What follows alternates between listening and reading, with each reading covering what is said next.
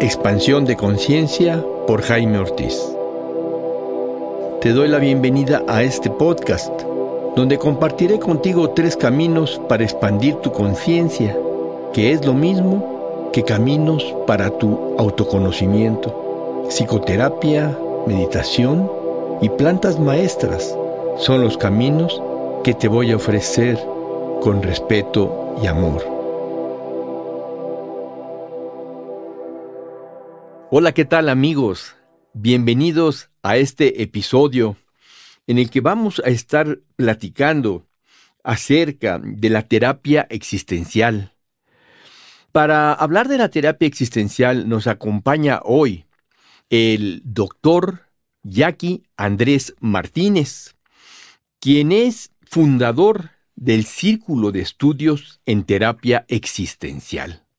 Jackie, ¿qué tal? ¿Cómo estás? Bienvenido a, este, Muchas gracias. esta entrevista. Vamos a iniciar, Jackie. Cuéntanos un poco, ¿qué es la terapia existencial? Con mucho gusto. Quizá quisiera comenzar hablando de qué no es la terapia existencial, porque hay muchos mitos en torno a ella.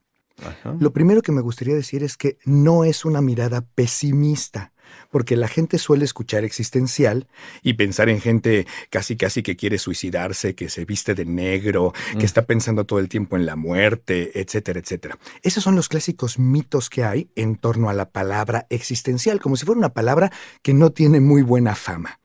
Sin embargo, la terapia existencial no solamente no es pesimista, sino que incluso puede ser muy vitalista, muy renovadora, muy invitadora a abrirnos, a tener una mayor conciencia de lo que somos, de nuestro estar en el mundo y de nuestra manera de relacionarnos. Ese es uno de los primeros mitos. Incluso me gustaría contarte una anécdota. Hubo una vez un congreso de el mundo de la terapia, de muchas, muchos diferentes enfoques de terapia. Entonces había grandes eh, vacas sagradas de los diferentes enfoques de terapia que iban a dar sus conferencias. Había una persona que iba a dar la conferencia de terapia existencial. Y entonces las personas estaban pues en el auditorio, agrupados, viendo las conferencias, y estaba justo la conferencia anterior. Este hombre que iba a dar la conferencia de terapia existencial estaba cómodamente sentado esperando su turno. Entonces escuchó que las personas que estaban adelante de él empezaron a ver el programa del Congreso y le dije una a la otra, oye, la conferencia que sigue es de terapia existencial. ¿Qué diablos es eso? Obviamente, como él iba a dar la conferencia, le pareció importante escuchar lo que le respondía a la otra. Y la otra le dice, mira, es como la terapia humanista, solo que más miserable. Entonces, obviamente, él inició el Congreso, inició su conferencia, hablando de esta anécdota que acababa de vivir unos minutos antes. Ese es el típico mito, que la perspectiva existencial o la terapia existencial es pesimista, es negra, etcétera, etcétera. Entonces, ya descartamos ese primer mito. El segundo mito, antes de entrarle de lleno a qué es eso de la terapia existencial, es que se cree que la terapia existencial es la que tiene que ver con ciertos temas. Por ejemplo, hay gente que piensa que una terapia se convierte en existencial en el momento en el que empiezan a hablar de temas como efectivamente la muerte, la libertad, eh, la soledad o el sentido de vida, etcétera, etcétera. Ahora, sin duda son temas importantísimos. Son temas que cuando aparecen en terapia o cuando aparecen en cualquier conversación nos mueven, nos involucran en todo nuestro ser. Entonces, por supuesto que son temas importantísimos, pero nosotros no pensamos que eso sea la característica de una terapia existencial, sino de cualquier terapia en ciertos momentos. Propiamente lo que hace existencial a la terapia es una manera de acercarse al otro, una manera de prestarse para abrir un espacio en donde el otro pueda hacer una revisión de su propia vida, de lo que significa ser esa persona y no alguien más, de lo que significa estar viviendo de esa manera y no de otra, y de sus relaciones en tres niveles. Su relación con el mundo, su relación con los otros y su relación consigo misma. Entonces, nos interesan estos tres niveles, pero aquí va la clave. A diferencia de otros enfoques terapéuticos, a la terapia existencial no, no tiene una perspectiva, no estaba parada desde un punto de vista que le interese la reparación arreglarle, arreglar una falla en el otro, o quitarle una enfermedad, o una patología, o un trastorno. Nosotros no miramos la existencia desde un punto de vista médico. De hecho, quisiéramos salir del punto de vista médico para estar en un punto de vista más existencial, es decir, más humano. Y entonces, desde ahí, lo que nos interesa es que la persona pueda explorar para profundizar en su comprensión. Ese es el principal objetivo de la perspectiva existencial, que la persona profundice en la comprensión que tiene de qué significa existir como seres humanos, qué significa su existencia y sus relaciones. Entonces es principalmente un enfoque exploratorio, en el sentido de que le interesa explorar, tratar de clarificar, tratar de ampliar la conciencia, algo tan importante, o todo esto en nuestros días, por supuesto, pero no con una mirada que busque reparar o mirar a la persona como si estuviera en falla. Nosotros nos gusta pensar que la persona es como cualquier otra que está buscando conocerse más, conocer más su mundo, conocer más su vida, para comprender más lo que significa existir. Eso sería, a grandes rasgos, como lo fundamental de acercarnos a comprender este enfoque terapéutico. Sí, tengo una duda. Cuando una persona llega contigo, por lo general una persona va a terapia porque tiene un conflicto eh, con ella misma o bien con la gente con la que se rodea, con su jefe, con su esposa, con sus hijos. Y a partir de este conflicto y no poderlo resolver y de sentirse mal, acude a una terapia. Así es. Eh, entonces, llega contigo con un conflicto, lo tratas primero el conflicto y luego ya vas adentrándote en esta, en esta técnica de exploración de su propia existencia. No es exactamente. Eh, hay dos ideas que puedo compartir de aquí.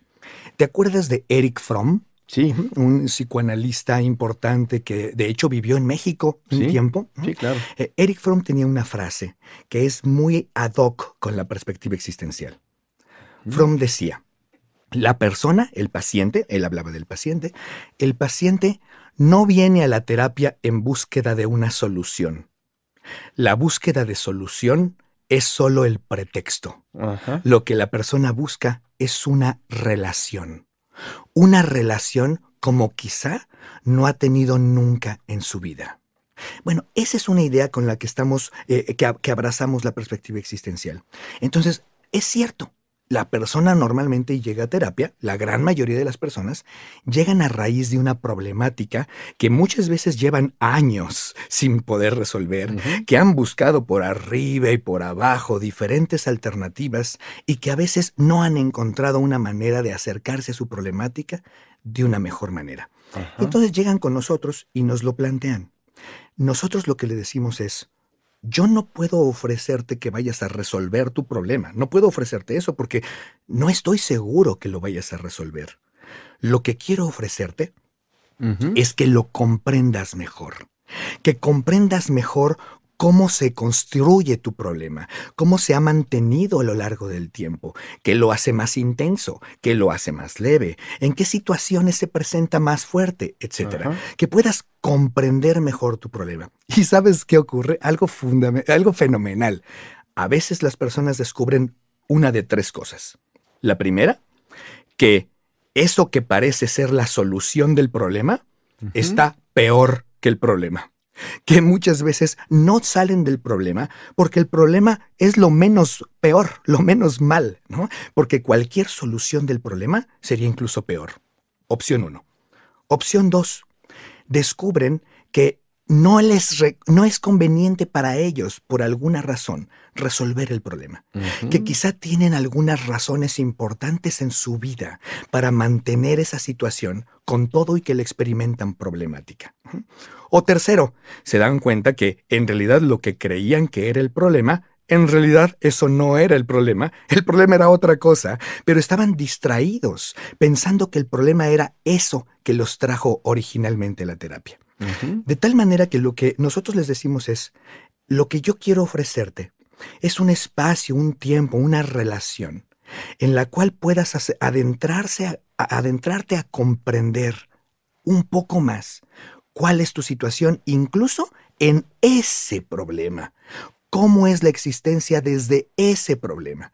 Porque confiamos en que si la persona comprende mejor su problema, una de dos. O va a encontrar alternativas para salir de él, sin que yo se las dé, las va a encontrar porque ya comprende mejor su problema. O dos, se percata de que el problema tiene su razón de ser y que entonces tendría que pensar de otra manera, organizar su existencia de otra manera y quizá el problema no se resuelva, se disuelva. Porque automáticamente en el momento en el que comprenda su existencia, quizá el asunto desaparece. Entonces, enfocamos la terapia desde ahí. Podemos enfocarlo desde el problema, pero ya el problema mismo, lo que buscamos es comprenderlo, no resolverlo. Y en esta comprensión vamos poco a poco profundizando en la comprensión de la existencia de la persona. Es como si el problema fuera la puerta de entrada a su existencia. Sí. Digamos, ¿qué, ¿qué, aspectos hay de son diferentes con respecto a la terapia humanista? Fíjate que, de hecho, hay muchísimas confusiones en este sentido. Muchísimas. Hay gente que cree que se trata de un solo enfoque. De hecho, a veces le llaman terapia existencial humanista, o humanista existencial. Eso tiene que ver un poco con historia, con que hace muchos años eh, había dos fuerzas importantes en la psicología, que era por un lado el psicoanálisis y por otro lado el, conductismo, y parecía que estas dos fuerzas estaban peleando entre ellas y no daban cabida a que ningún otro enfoque, ninguna otra manera de pensar se manifestara o se desarrollara.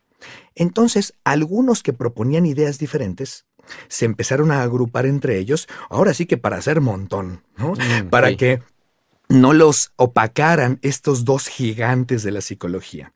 Estos que se agruparon, Maslow, que fuera uno de los líderes, les empezó a llamar tercera fuerza o terapia humanista. Y entonces agrupó a muchos enfoques, pero lo cierto, Jaime, es que muchos de estos enfoques son muy, muy diferentes entre sí. No, no comparten muchas ideas. Bueno, así pasa con la perspectiva existencial y la humanista. En realidad son dos enfoques diferentes que comparten algunas ideas, pero de hecho, pues lo existencial también comparte ideas con algunas ideas con los conductistas, también comparte algunas ideas con los psicoanalistas, de tal manera que no es realmente ninguno de esos enfoques, sino un enfoque independiente. Ahora bien, ¿en qué es distinto?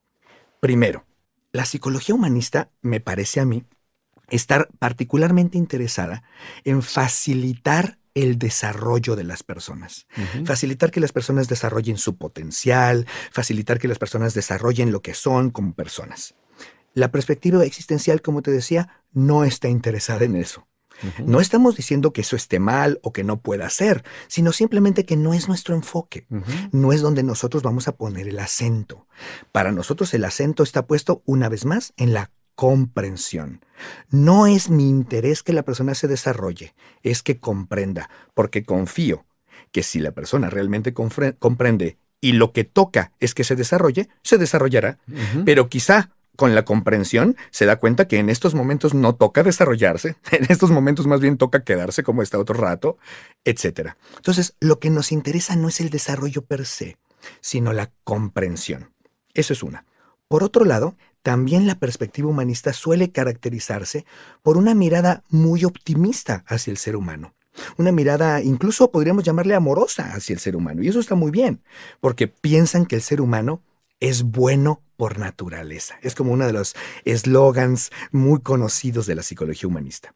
Bueno, la perspectiva existencial no piensa tampoco así. No pensamos que el ser humano es bueno por naturaleza. De hecho, pensamos que podemos, que no sabemos si el ser humano tiene realmente una naturaleza básica o no. Porque creemos que el ser humano se va haciendo momento a momento en su existir. Que conforme la persona va existiendo, va construyendo su ser, va, va eh, desenvolviendo sus múltiples posibilidades. Y algunas de esas posibilidades pueden ser leídas como buenas, pero también podrán ser leídas como malas. Porque lo que vemos es que lo que es bueno para una persona puede ser malo para otra. Y no solamente por cómo lo interpreten, sino por la vivencia directa. Es, para una persona puede estar muy bueno eh, eh, puede ser buenísimo eliminar a esa bola de personas horribles, espantosas y matarlas a todas, pero para esas personas eso no sería para nada bueno, sería terrible.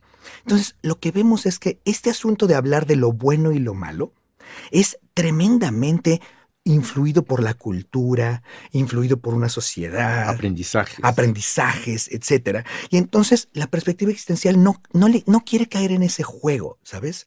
Y entonces es desde ahí que decimos, para nosotros el ser humano no es bueno por naturaleza. Ni malo tampoco. pero malo tampoco, exacto. Simplemente el ser humano va creando su existencia momento a momento de su vida. Muy interesante. el ser humano es. Exactamente, el ser humano es tal y como lo dices. Y hay una tercera diferencia. Para la perspectiva humanista, la mirada está muy centrada en el individuo, muy centrada en la persona. Entonces, incluso Rogers hablaba de el proceso de convertirse en persona, muy centrado en el individuo como tal. Para la perspectiva existencial, la persona como tal no existe. Lo que existe es una red de relaciones.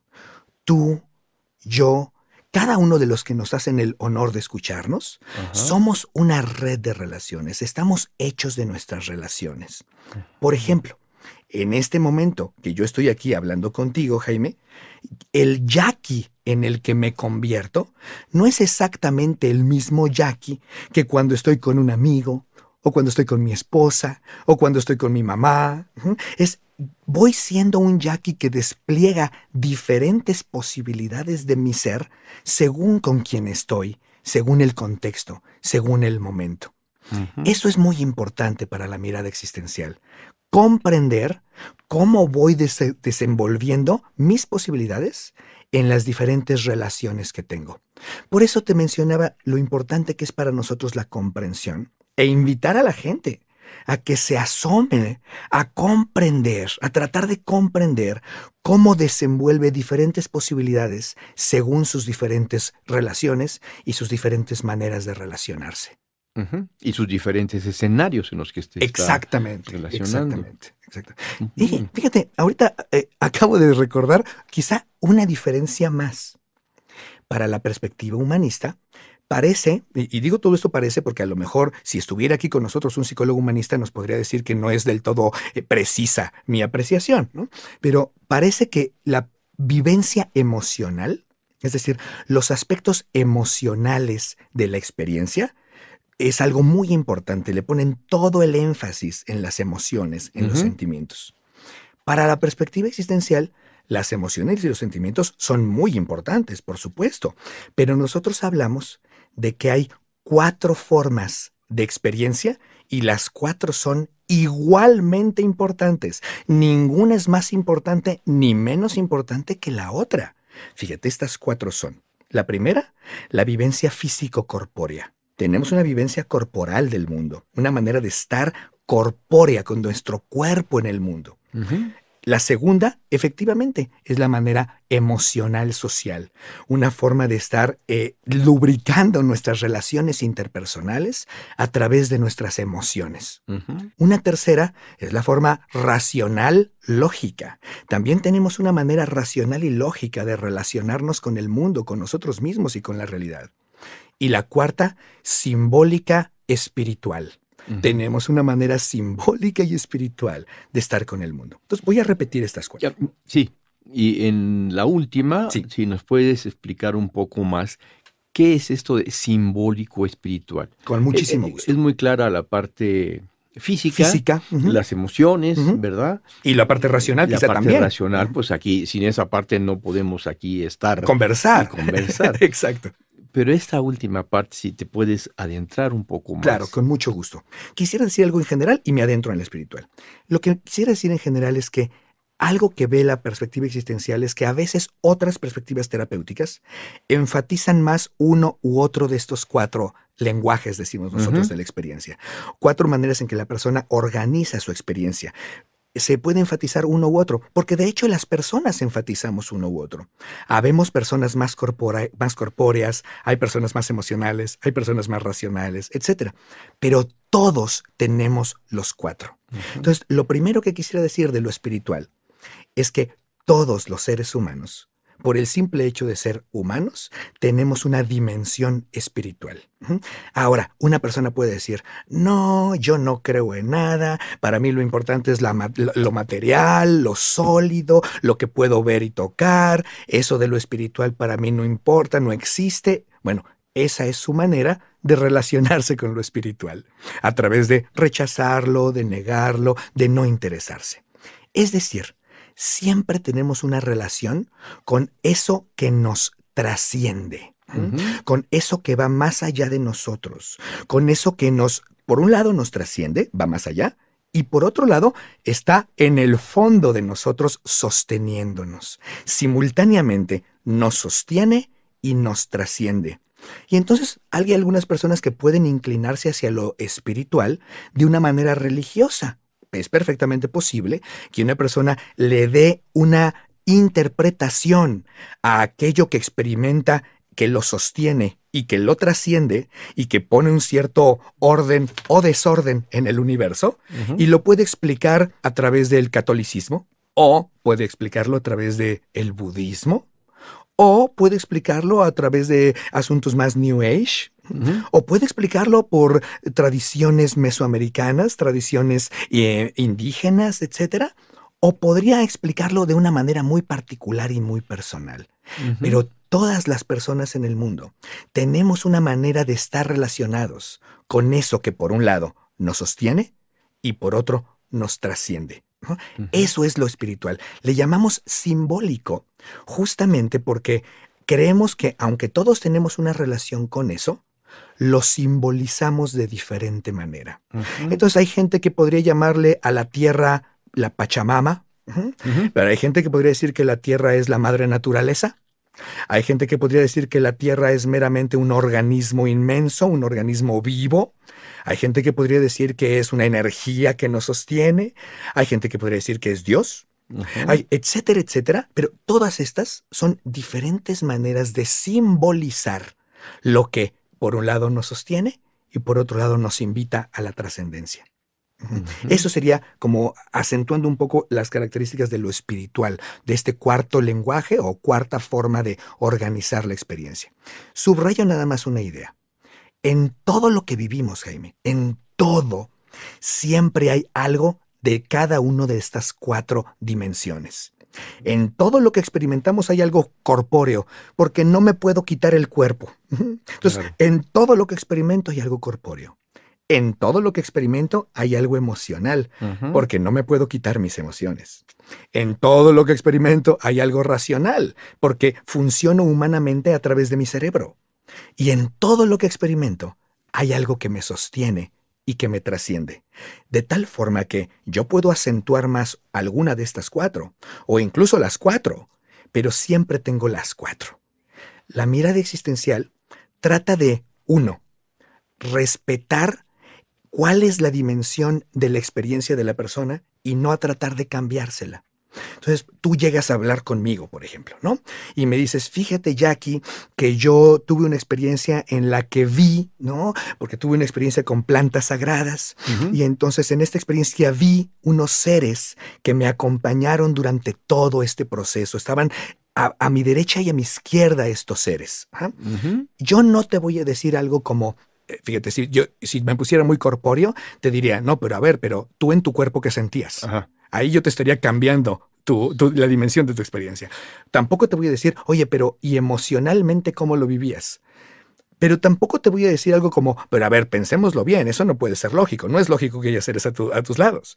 Pero tampoco te voy a decir ninguna de esas tres, sino que me quedaría en un primer momento, lo primero que me corresponde hacer es conectarme contigo al nivel de lo que tú me estás narrando. Entonces me correspondería decir, ¿y esos seres espirituales qué representan para ti? ¿Estos seres espirituales se comunicaban contigo?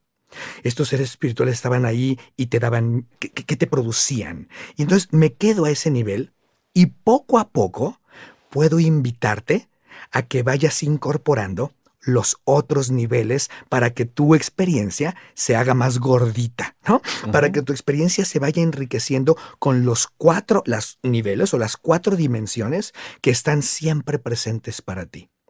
Esa es una de las maneras como promovemos que la persona comprenda más su experiencia. Comenzamos conectándonos con su nivel de experiencia, cualquiera de estos cuatro, y posteriormente vamos invitándole a que vaya incluyendo los otros niveles también. En, esta forma de psicoterapia, ¿tendrían algún objetivo principal ya en, lo que sería la relación con el paciente? Sí, hay, hay varios objetivos, pero principalmente, mira, tú mencionaste ya el primero.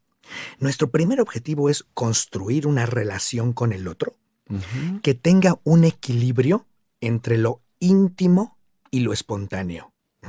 Es decir, queremos que sea una relación tan íntima como sería una confesión sacerdotal, tan íntima como eso que no le contarías a nadie, pero que necesitas contárselo a alguien.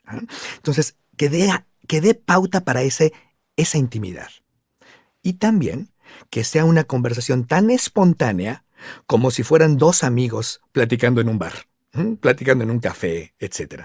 Es, queremos que sea una conversación, una atmósfera con un equilibrio íntimo espontáneo, porque a veces las terapias son demasiado íntimas y muy poco espontáneas y entonces se vuelven muy solemnes. Y entonces eso pasa, por ejemplo, mucho a veces con algunos colegas de terapia psicoanalítica, que se vuelve muy íntimo, muy íntimo, pero hay una solemnidad que podría ser como que no debe romperse. ¿no? Y hay otras terapias en donde el terapeuta se convierte casi casi en tu amigo, ¿no? Y entonces se la pasan súper bien, pero profundizan muy poco. Y entonces buscamos, el primer objetivo es el equilibrio íntimo espontáneo. Una vez que tenemos eso, buscamos como objetivo crear el ambiente para explorar, para clarificar para profundizar en la comprensión. Entonces, el que hemos mencionado ya varias veces en esta conversación es la comprensión es uno de los principales objetivos, o quizá el principal objetivo de la perspectiva existencial. Y un tercer objetivo es que esta comprensión, este espacio íntimo espontáneo, nos permita asombrarnos por el misterio de la existencia. ¿Qué significa asombrarnos por el misterio de la existencia? significa comenzar por cuestionar nuestras certezas. Porque a veces nuestras certezas es lo que más evita que tengamos em, apertura hacia lo novedoso, hacia lo diferente. Y muchas veces la persona llega a terapia, nosotros mismos como terapeutas, estamos llenos de certezas, llenos de cosas que decimos, las cosas son así, esto no puede ser asá, etc. Entonces, uno de los medios u objetivos es cuestionar las certezas. Le llamamos a eso problematización. Esta es una palabra filosófica, porque el enfoque terapéutico existencial es más filosófico que médico. Entonces, la problematización consiste en si tú me dices, por ejemplo, es que estoy muy triste, yo te invitaría a decir, ¿estás triste? ¿Realmente estás triste? ¿O hay algo más que no estamos viendo? O esto está muy mal en mi vida. ¿realmente está muy mal? O yo realmente quiero esto. ¿Eso es realmente lo que quieres? Es invitarte a convertir todas esas certezas en preguntas, en cuestionamientos, para que eso nos abra y poco a poco vayamos descubriendo que hay mucho más. Evidentemente, fíjate, sé que tú y yo lo vamos a comprender en esta conversación, pero a veces en nuestra vida cotidiana, en la vida de las personas que nos escuchan, se nos olvida, ¿no? Es que hay mucho más que no sabemos de lo que sabemos. Es infinito lo que no sabemos. Absolutamente. Y podemos, a través de cuestionar lo que sabemos, de pronto toparnos cara a cara con el misterio de la existencia, con que la existencia es algo asombroso, maravilloso, justo porque no se trata de que la resolvamos, porque la existencia no es un problema a resolver porque la existencia no es una enfermedad a sanar, sino es un misterio que podemos acercarnos a comprender un poco más, ya que nunca lo comprenderemos del todo. Muy bien. Digamos que queremos que una persona se entienda, se comprenda. Pero en el fondo, ¿estamos buscando que se sienta mejor? ¿O simplemente yo nada más te digo y tú, quiero decir, no en la técnica, sino realmente en tu motivación. Yo soy tu paciente. ¿Quieres que me sienta mejor? Mira, yo personalmente sí, obviamente, ¿no? Por supuesto que yo, eh, a nivel de mi persona, me interesa que tú no solamente tú, Jaime, tú, porque bueno, te estimo, eres un amigo que conozco hace muchos años, ¿no? Entonces, claro que quiero que tú estés mejor, ¿no? Sí, claro, es un ejemplo. ya sé, ya sé. Y vengo contigo como paciente. Exacto, pero también cualquier paciente o cualquier persona, aunque no sea mi paciente, ¿sabes? Quieres que se eh, sientan Quiero que se sientan mejor. Por supuesto que me encantaría que resuelvan sus dificultades y sus problemas. Por supuesto que me encantaría que si tienen alguna enfermedad puedan sanarla. Todo eso me interesa como persona. Sin embargo, a nivel de mi trabajo, de mi metodología, no es lo que me corresponde. A veces, a veces pongo un ejemplo muy burdo. Digo, supongamos que tú tienes un coche y se te ponchó una llanta. Y vienes conmigo a hablarme de que se te ponchó la llanta. Yo, claro que quiero que tú puedas pues arreglar tu llanta. Por supuesto que quiero.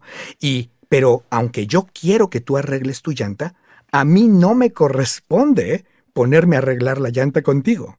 Lo que me corresponde es explorar junto contigo cómo fue que se te ponchó. ¿Cómo es que tú supones que podrías arreglarla? ¿Qué pasa que no la has arreglado todavía? ¿Qué posibilidades tienes para arreglarla? ¿Qué despertó en ti que no la hayas arreglado aún? etcétera, etcétera. ¿Me explico? Eso es lo que me interesa y no que yo me ponga a arreglarte la llanta o que la arregles conmigo. Pero definitivo, te deseo de todo corazón que arregles tu llanta. Sí. Tengo una duda. Supongamos que viene contigo una persona y dice, te voy a confesar. Yo, a mí me falta dinero, no me han querido aumentar el sueldo aquí mis jefes en esta, en esta fábrica, en este negocio. Y te tengo que comentar esto. Me robo todos los días X cantidad de dinero. Y pues ya para mí está bien. ¿Tú cómo lo ves? Porque a veces me hace un poco de ruido esto que está pasando, ¿no? Bien, me encanta tu pregunta. Me parece muy divertida.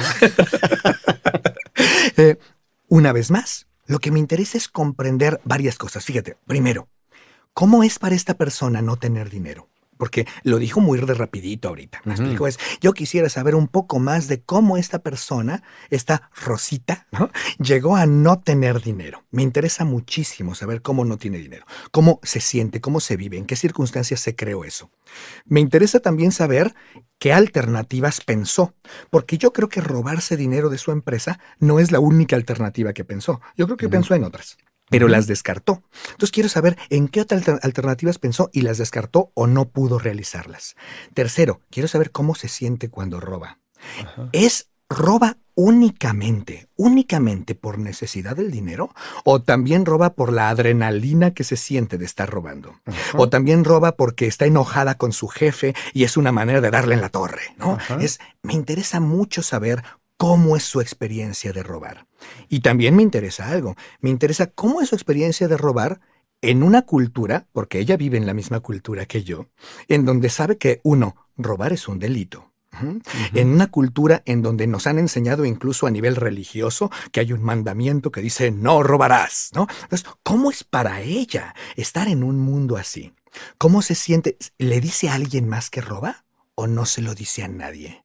¿Cómo se sentiría si la si supieran sus hijos, su esposo, sus familiares, si supieran que roba, ¿le daría vergüenza o se sentiría orgullosa? ¿Cómo se sentiría frente a todo ello? Y una cosa más. ¿Y cómo se siente frente a posibilidad de que la cachen en la empresa? De que de pronto en la empresa se den cuenta que eso le ocurre, eso está haciendo, y que quizá quieran incluso dar reporte a las autoridades y posiblemente meterla a la cárcel. ¿Cómo se siente frente a todo eso? Entonces, una vez más, lo que a mí me interesa es comprender más a fondo qué significa para esta persona estar robando de su empresa ante la situación de no tener dinero. lo que para ti significa, lo que tú quieres es comprender, bueno, ayudarle a la persona a comprender todo este toda esta visión del hecho de que está robando dinero. Que no nada más es un, un, cachito en su vida, sino hay una gran eh, gama de posibilidades y de sensaciones y de sentimientos que a lo mejor ella está negando, que a lo mejor ella nunca se ha cuestionado. exactamente. Y si te fijas, ahorita en este ejemplo que pusimos, bueno, que tú me hiciste el favor de poner, surgieron un montón de preguntas, muchísimas preguntas, porque justo cada situación que vivimos en la vida nos puede surgir muchísimas preguntas que no nos hacemos ordinariamente, que vamos por la vida simplemente por ahí sin detenernos a hacer una pausa para observarnos, para observar cómo estamos existiendo. Ese es quizá el objetivo que decíamos de la comprensión. Si lo desmenuzáramos un poco, lo que diríamos es, claro, para comprender, la persona necesita primero hacer una pausa necesita hacer una pausa en su vida cotidiana, en su ajetreo. La persona necesita hacer una pausa para observarse, para sentirse, para reflexionar sobre sí. Y esta pausa a mí me gusta mucho tu podcast porque justo los tres caminos que tú propones son tres caminos de pausa. O sea, ya sea hacer una pausa para investigarse a través de una planta de poder, o ya sea hacer una pausa para meditar y hacer alguna práctica meditativa, o hacer una pausa para asistir a terapia, a alguno de los múltiples enfoques que existen, eso es absoluta y pero rotundamente necesario, útil y tremendamente valioso, ¿sabes? Para nosotros en la perspectiva existencial, incluso si la persona no resuelve su problema, incluso si la persona no resuelve la situación que está viviendo. Es enormemente valioso, enormemente valioso que se haya detenido, que haya hecho una pausa para observarse, para mirar cómo es su existencia, para tratar de comprenderla un poco más. Sí, Jackie. Dime, ¿a qué crees tú que se deba que muy poca gente a nivel porcentaje que aun teniendo los medios económicos, físicos, de transporte, para asistir a uno de estos caminos de desarrollo de conciencia, no lo quieran hacer. No lo hagan. Te doy un ejemplo. Tengo un grupo de amigos muy exitosos, todos son de preparatoria, todos estudiaron en una escuela, estudiamos en una escuela de curas, Salimos de preparatoria y por azares del destino nos hemos seguido reuniendo eventualmente. yo a veces mando eh, los podcasts, no, nadie lo abre. ellos están muy interesados en Andrés Manuel López Obrador. Ah, claro. Y, junto con el hacer negocio, porque este señor se ha convertido el obstáculo para yo hacer los negocios que hacía, donde me, digo con todo respeto, donde agarraba lana como podía, derecho o chueco. Y esto se ha convertido en un gran obstáculo. Entonces es este. Es el que tiene la culpa. Y el país está en quiebra. Y el país va para abajo. Y no salen de ahí. Y yo por mucho que les invito a que, a que, a que dejen eso, que nada más es un distractor de su propio miedo a no tener, de su propia... Eh, es de un, vacío. Infantilismo, de este vacío. Yo no quiero tocar el vacío, me, me concentro en, en, López Obrador y en la política y en la 4T. Sí. ¿A qué se debe esto? ¿Por qué la gente no despierta para buscar algo? Pues mira, se me ocurren de entrada así a bote pronto tres razones. La primera es que no es fácil hacerlo.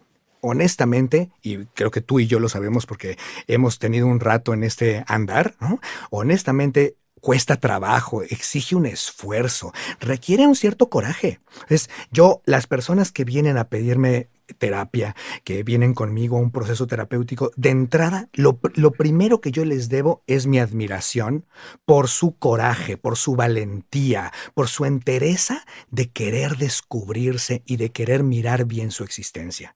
De tal manera que, es verdad, no es fácil, sí requiere de un cierto valor.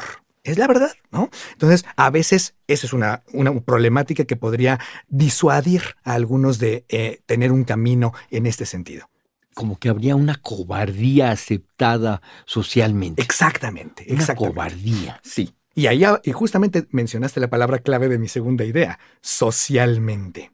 Creo además que a nivel de nuestra sociocultura, eso se promueve, se sostiene que la cosa se mantenga así. Y eso lo vemos incluso en que hay muchos enfoques terapéuticos que a veces las personas lo sienten como no cómodos. Yo conozco también, tengo eh, relación con algunos amigos de la preparatoria y algunos de la universidad que me hablan de que no se sienten cómodos yendo a terapia, no se sienten cómodos meditando, no se sienten cómodos tampoco eh, con plantas sagradas, porque se han topado en algunos de estos caminos con algunos guías que eran terriblemente eh, castigadores, enjuiciadores. Entonces, se han topado con gente que los hace sentirse muy mal. Y entonces una persona va a terapia y el terapeuta en la primera sesión le dice, tú estás enfermo, estás muy mal, estás terrible con tu vida. Esa persona dice, no vuelvo a venir, no quiero venir una vez, una vez más a que me regañen. ¿no? Entonces también hay eso, que a veces las terapias o los terapeutas, porque no son las terapias, son los terapeutas, los guías, chamanes, facilitadores, taitas, lo que sea, ¿no? O los gurúes, maestros de meditación, etcétera, pueden tener una actitud que no es muy receptiva de la gente, que no es muy empática y que eso los aleja también de esto. No se los pone como algo deseable. Por eso yo agradezco mucho que tú tengas este espacio, Jaime, porque este es un espacio que de alguna manera le quiere decir a la gente, hey, estos caminos son valiosos, son, se los comunicamos porque son antojables, son ricos, valen la pena, pruébenlos, vale la pena que se detengan, que hagan una pausa para probarlos, porque estamos llenos de mensajes que parecen decirnos que si asistimos a esto es porque estamos muy mal, etcétera, etcétera. Sí, supongamos yo soy uno de estos compañeros que te, que te comento y entonces te dice, ¿y para qué? O sea, ¿para qué? Ya, ya sí me invitas, pero pues como que no se me antoja mucho. ¿no? Como no veo claro para qué. Exacto. Y ese es justamente el tercero. Fíjate. El tercero es que a veces tenemos una mirada puesta exclusivamente de manera, digamos, como dualista, me gusta llamar, de manera que separa el otro de yo. Entonces, en, en el primer ejemplo que decías, la mirada está en el otro. López Obrador tiene la culpa, ¿no? El gobierno tiene la culpa, los policías tienen la culpa, el tráfico tiene la culpa. Y entonces hay una mirada exclusiva que solamente ve al otro. También tenemos su contraparte, la que solo ve al yo. ¿No? Y entonces dice, yo no lo necesito, ¿yo para qué? Si yo ahí voy con mi vida así, ¿yo qué necesidad? ¿No? Como diría Juan Gabriel, ¿no? Pero qué necesidad, etcétera. Y entonces tenemos estos dos extremos. Y lo cierto es que podemos tomar una tercera vía, que es la vía de ponerle atención a la manera como nos relacionamos. Yo con López Obrador, yo con la 4T, etcétera, etcétera. ¿Cómo estamos vinculándonos? Pero eso ya se necesita mucha conciencia para hacerlo. Mucha conciencia para hacerte esta pregunta. ¿Y a mí qué me pasa con esto? Ese López Obrador, yo les digo, sí, eso es él, ya déjalo, voltea a ti y dime, ¿y tú? ¿Qué, ¿Qué haces? ¿Qué haces tú en función de México? Y parece que toda tu energía está puesta allá. Y bueno, hoy hablo de López Obrador, pero igual podía hablar, no es mi caso afortunadamente, pero de muchas personas que conozco. No le llames López Obrador, llámale esposa. Uh, claro. O esposo. Sí, sí, claro.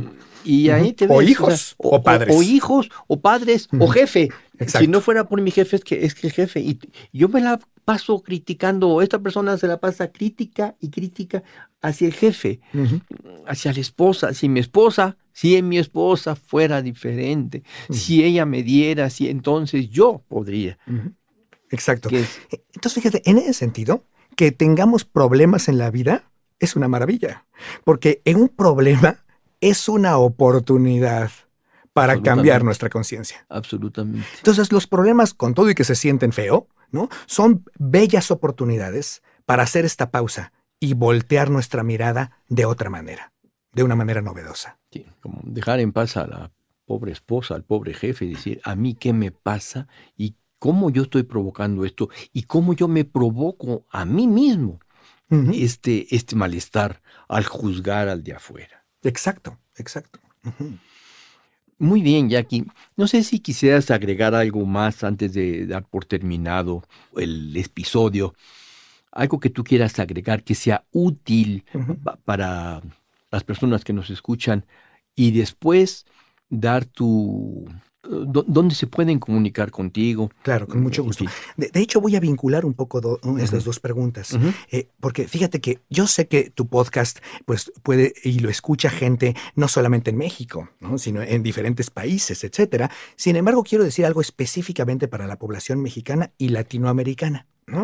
Y es que en México ya eh, tenemos una posición en el mundo de la terapia existencial, así de todo el mundo, una posición más o menos reconocida, algo que me da mucho orgullo y que quiero aprovechar este espacio para que la gente lo sepa, porque es algo de lo que necesitamos sentirnos orgullosos. Mm. Y es que a partir del 2015, que fue el primer Congreso Mundial de Terapia Existencial, a partir del 2015 empezó a, hablarse en diferentes ambientes internacionales. Yo actualmente tengo cinco publicaciones en mi librero, tres libros y dos revistas científicas que hablan de la terapia existencial y mencionan de pronto entre su contenido algo que le llaman The Mexican School of Existential Therapy. Ah. Entonces, se refieren a la, al movimiento mexicano de terapia existencial como un movimiento específico y concreto que está haciendo aportes a otras escuelas del mundo. es fantástico que normalmente nosotros solamente vemos psicología que viene de allá. y ahora es fantástico que los de allá dicen lo que viene de acá para allá. ¿no? Están mencionando las aportaciones de los mexicanos, están hablando mucho de nosotros y eso me llena de orgullo, por supuesto. Creo que es algo que necesitamos saber, que en México tenemos actualmente un desarrollo de la mirada existencial que está siendo reconocido en otros países y por autores importantes. Ahora, este movimiento mexicano de análisis y terapia existencial tiene una sede Aquí me voy a aventar el comercial, ¿no? Porque tiene una sede en lo que en, el centro que yo formé, del que hablábamos al inicio, que se llama Círculo de Estudios en Terapia Existencial. Entonces, el Círculo de Estudios en Terapia Existencial es un centro de formación y de terapia, donde la gente que busca terapia, por supuesto puede recurrir ahí y tenemos un grupo de terapeutas que trabajan incluso a bajo costo para las personas que tienen problemas económicos, que esto no sea un problema para poder asistir a terapia. Entonces, tenemos eh, gente que se dedica a la terapia y tenemos también la formación en terapia existencial para aquellos que quieren ser terapeutas existenciales. O tenemos también cursos sobre la mirada existencial para la propia vida, incluso en aquellas personas que dicen, bueno, yo no quiero ser terapeuta, pero me interesa esto para mi vida, para, para mis conversaciones con los demás, para crear lo que le llamamos conversaciones poderosas. ¿Cuánto tiempo tiene que ir una persona para formarse como psicoterapeuta existencial? Como terapeuta existencial es un curso de tres años, tres años asistiendo una vez por semana, ¿no? se asiste una vez por semana durante tres años y un fin de semana cada seis meses. Entonces, un fin de semana cada seis meses más una vez por semana y tres años es lo que dura la formación. Un estudiante de, este, de esta psicoterapia tiene la obligación como parte de su formación de asistir a la terapia existencial. Por supuesto. Sabes, creo que hoy en día las, eh, las, escuelas que no obligan esto porque se sienten incómodas obligándolo están en un error, honestamente. Están fuera. Sí, creo que es indispensable. Absolutamente. ¿Cómo puede ser que alguien quiera convertirse en terapeuta si no pasa por sí mismo por un proceso terapéutico? Es, es hasta como eh, loco. De lógica, sí. De, lógica, exacto. Por supuesto. Entonces, necesitas comenzar por vivirlo, por saber lo que se siente estar sentado en el lugar del consultante. Entonces, sí, nosotros les pedimos dos procesos, de hecho. Les pedimos un proceso de terapia uno a uno, 32 sesiones, lo que viene siendo ocho meses. Mínimo, por supuesto, eso es mínimo. Y les pedimos también seis meses de terapia de grupo. El terapeuta existencial tiene que haber pasado por estos dos procesos a lo largo de estos tres años de formación como terapeutas existenciales. Muy bien, Jackie, qué bueno que haces esto porque tú recordarás, bueno, seguramente te tocó algún, algún paciente de diferentes institutos que venían por seis meses a cumplir el requisito. Ah, sí. Eso es terrible. ¿A qué vienes a la terapia? A cumplir el requisito que me ponen en la escuela para ser terapeuta. Entonces, eh, ¿cómo es posible que quieras ser terapeuta y solo quieres cumplir el requisito? Entonces, bueno, la gente puede recurrir a nosotros a través primero pues, de la página web, ¿no? La página web hoy en día es el medio más común. Así, antes de que me digas la, página web. Sí, sí. Bueno, hay varias cosas que yo te quiero decir. Por favor. Que es, eh, ¿tienes cuántos libros tú has escrito? Yo he escrito cinco libros. Has escrito cinco libros. Sí. Y ahorita que digas la página web, también dinos los nombres de estos libros. Claro, con mucho gusto. A, ver, para que cualquier persona que nos escuche pueda ir a la, a la librería sí. y comprarlos. Por supuesto. Eh, me imagino que están en librería. Sí, hay eh, dos de ellos están en todas las librerías y los otros tres están en Amazon. Hay, hay, que pedirlos en Amazon. Hay, hay, hay, que pedirlos vía Amazon. ¿Y, y también en Kindle? También en Kindle. Hay dos de ellos que están en Kindle. De los que están en Amazon, dos están también en Kindle. Así es. Eh, o directamente en el Círculo Existencial, también ahí, o en mi página web, que ahorita voy a decir mi página web personal, ahí también los pueden pedir y se los enviamos. Perfecto. A pedirnos los nombres entonces muy despacio para que la gente los pueda Por supuesto. registrar. Mira, el libro más noble que tengo, porque la gente le gusta mucho, es un libro que resume las aportaciones de los filósofos existenciales a la terapia o a la vida cotidiana. Este es un libro muy noble porque eh, lo usan en varias escuelas como libro de texto, en varias escuelas de formación de terapia, eh, y hoy en día está traducido al francés y al ruso. Entonces es muy lindo esta, esta situación para mí, evidentemente es muy halagadora. El libro se llama Filosofía Existencial para Terapeutas y uno que otro curioso. Mm. Entonces, filosofía existencial para terapeutas y uno que otro curioso. Le agregué el y uno que otro curioso justamente para subrayar que aunque está pensado para terapeutas, cualquier persona puede beneficiarse. Uh -huh. Ese lo encuentran en librerías como las populares, digamos, ¿no? Ese sin problemas. El otro que encuentran también en librerías se llama Perspectivas en psicoterapia existencial. Este libro, Perspectivas en Psicoterapia Existencial, lo que hace es contar las diferentes, los diferentes estilos. En este libro hablamos de 12 estilos diferentes de terapia existencial. Uh -huh. Entonces, Perspectivas en, en, Psicoterapia Existencial, ese es el segundo. El tercero, cuarto y quinto no se encuentran en librerías, pero sí en Amazon, estos últimos tres. El siguiente se llama Terapia Existencial tal cual así, terapia existencial. Tiene un subtítulo un tanto rimbombante. ¿no? El subtítulo dice Teoría y práctica relacional para un mundo post-cartesiano. Pero ese es el subtítulo, es rimbombante, ya sé. ¿no? Entonces, basta con el título que es Terapia Existencial. Ya con eso. Sí. Entonces, el Terapia Existencial, volumen 1. Ahí yo planteo todas las bases teóricas de la terapia existencial. Las bases teóricas filosóficas de la terapia existencial eh, se llama Terapia Existencial, volumen 1. Es el azul, porque también le llamo por colores. El volumen 2 es mi cuarto libro. Mi cuarto libro, entonces, se llama igual Terapia Existencial, con el subtítulo rimbombante, ¿no? Terapia Existencial, pero este es volumen 2 y este es el color rojo. Uh -huh. Y no es igual que el 1, porque el 1, el volumen 1, es las bases teóricas y el volumen 2 es las bases prácticas. Okay. Entonces el volumen 2 es todo directo a lo práctico de la terapia existencial. La persona podría leer solamente uno y no necesitaría el otro. Uh -huh. Obviamente, si le interesa convertirse en, terapia, en terapeuta existencial, pues le recomiendo que lea los dos. Pero si lo que quiere es conocer un poco más de la terapia existencial, con leer uno o el otro se puede dar una idea. Uh -huh. Y el tercer libro, el que está en Amazon o en mi quinto libro, se llama Introducción al Coaching Existencial. Mm, okay. Este es un libro que escribí, es mi último libro, y que déjame decirte que en este texto lo que quiero es hablar de una forma de hacer coaching que es existencial, y que es muy seria, ¿no? Sé que estuvo contigo también eh, José Merino, Pepe Merino, y José Merino es un coach que hace también una forma de coach diferente a la existencial, pero es una forma de coach muy seria también. Y quiero decir esto porque hay en el mundo unas formas de coaching que no son muy serias, que digamos. Y a veces las personas rechazan el coaching en general porque hay ciertas formas de coaching poco serias. Poco serias Lo sí. mismo que decíamos hace rato de las terapias, etcétera, porque se, tienen una mala experiencia y entonces rechazan todo. Pero lo cierto es que hay buen coaching también y hay un coaching que es existencial. Perfecto. Estos cinco libros son por el doctor Jackie. Jackie, Andrés Martínez. Correcto, son míos. ¿Mm? No los de mi autoría. No, Se los recomiendo. Sí, decir, no los compartiste, digamos, como dicen a veces. El segundo libro, sí, uh -huh. el segundo sí. O sea, los cuatro restantes no, pero el segundo libro, el que se llama Perspectivas en Psicoterapia Existencial, ese está compartido.